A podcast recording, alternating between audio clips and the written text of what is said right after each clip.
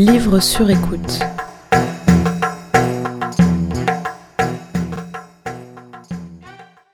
Garance a 21 ans, des tatouages sur tout le corps et de jolis yeux bleus.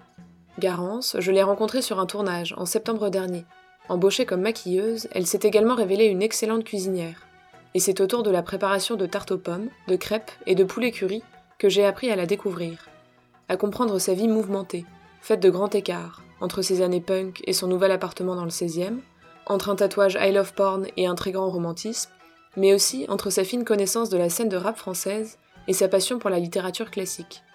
C'est quand elle m'a parlé de ses nombreuses lectures que je lui ai proposé de me lire un extrait d'un livre qui l'avait marqué.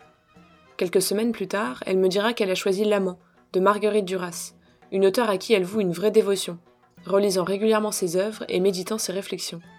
Si elle a choisi L'amant, cette autofiction dans laquelle une jeune fille de 15 ans rencontre et vit une histoire d'amour passionnel avec un homme d'affaires d'âge mûr, c'est parce qu'elle trouve que la complexité du sentiment amoureux y est très bien décrit. Bienvenue dans le 11e podcast de Livres sur écoute avec un extrait de L'amant de Marguerite Duras, lu par Garance.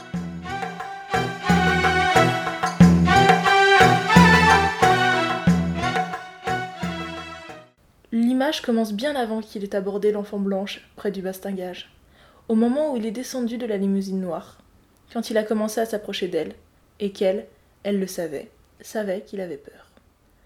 Dès le premier instant, elle sait quelque chose comme ça, à savoir qu'il est à sa merci. Donc, que d'autres que lui pourraient aussi être à sa merci si l'occasion se présentait. Elle sait aussi quelque chose d'autre, que dorénavant, le temps est sans doute arrivé où elle ne peut plus échapper à certaines obligations qu'elle a envers elle-même, et que, de cela, la mère ne doit rien apprendre, ni les frères. Elle le sait aussi ce jour-là. Dès qu'elle a pénétré dans l'auto noir, elle l'a su. Elle est à l'écart de cette famille pour la première fois et pour toujours. Désormais, ils ne doivent plus savoir ce qu'il adviendra d'elle. Qu'on la leur prenne, qu'on la leur emporte, qu'on la leur blesse, qu'on la leur fâche, ils ne doivent plus le savoir. Ni la mère, ni les frères. Ce sera désormais leur sort. C'est déjà à en pleurer dans la limousine noire. L'enfant maintenant aura affaire à cet homme là, le premier, celui qui s'est présenté sur le bac. C'est arrivé très vite ce jour-là, un jeudi. Il est venu, tous les jours, la chercher au lycée pour la ramener à la pension. Puis une fois, il est venu un jeudi après-midi à la pension. Il l'a emmené dans l'automobile noire. C'est à Colène, c'est à l'opposé des boulevards qui relient la ville chinoise au centre de Saigon.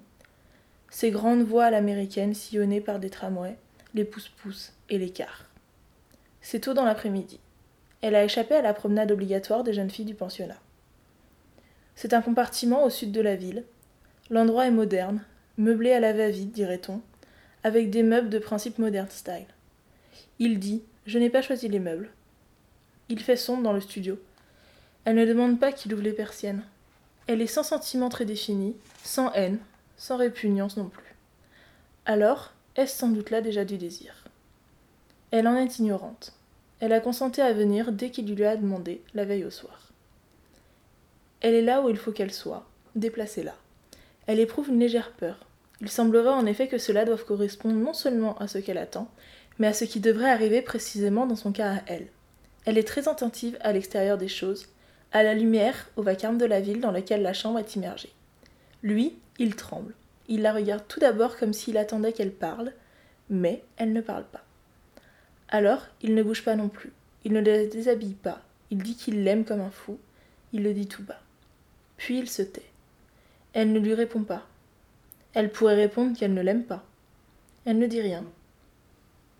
Tout un coup, elle sait, là, à l'instant, elle sait qu'il ne la connaît pas qu'il ne la connaîtra jamais, qu'il n'a pas les moyens de connaître tant de perversité, et de faire tant et tant de détours pour l'attraper.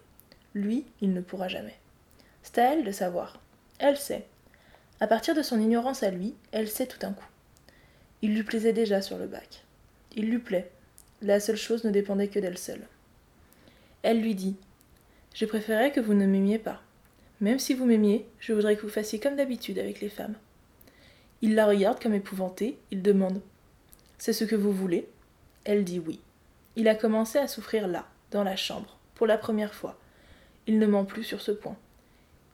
Il lui dit que déjà, il sait qu'elle ne l'aimera jamais. Elle le laisse dire. D'abord, elle dit qu'elle ne sait pas, puis elle le laisse dire. Il dit qu'il est seul, atrocement seul avec cet amour qu'il a pour elle. Elle lui dit qu'elle aussi, elle est seule. Elle ne dit pas avec quoi. Il dit Vous m'avez suivi jusqu'ici, comme vous auriez suivi n'importe qui. Elle répond qu'elle ne peut pas savoir, elle n'a encore jamais suivi personne dans une chambre. Elle lui dit qu'elle ne veut pas qu'il lui parle. Ce qu'elle veut, c'est qu'il fasse comme d'habitude il fait avec les femmes qu'il emmène dans sa garçonnière. Elle le supplie de faire de cette façon-là. Il a arraché la robe, il la jette. Il a arraché le petit slip en coton blanc et il la porte ainsi nue jusqu'au lit. Et alors, il se tourne de l'autre côté du lit et il pleure. Elle, lente, patiente, elle le ramène vers elle et elle commence à le déshabiller. Les yeux fermés, elle le fait. Lentement. Il veut faire des gestes pour l'aider. Elle lui demande de ne pas bouger. Laisse-moi. Elle dit qu'elle veut le faire elle. Elle le fait. Elle le déshabille. Quand elle lui demande, il déplace son corps dans le lit, mais à peine, avec légèreté, comme pour ne pas la réveiller. La peau est d'une somptueuse douceur. Le corps. Le corps est maigre, sans force, sans muscles. Il pourra avoir été malade, être en convalescence. Il est imberbe, sans virilité autre que celle du sexe. Il est très faible. Il paraît être à la merci d'une insulte, souffrant. Elle ne le regarde pas au visage. Elle ne le regarde pas. Elle le touche. Elle touche la douceur du sexe, de la peau. Elle caresse la couleur dorée, l'inconnue nouveauté. Il gémit, il pleure. Il est dans un amour abominable. Et en pleurant, elle le fait. D'abord, il y a la douleur. Puis après cette douleur est prise à son tour, elle est changée, lentement arrachée, emportée vers la jouissance, embrassée à elle.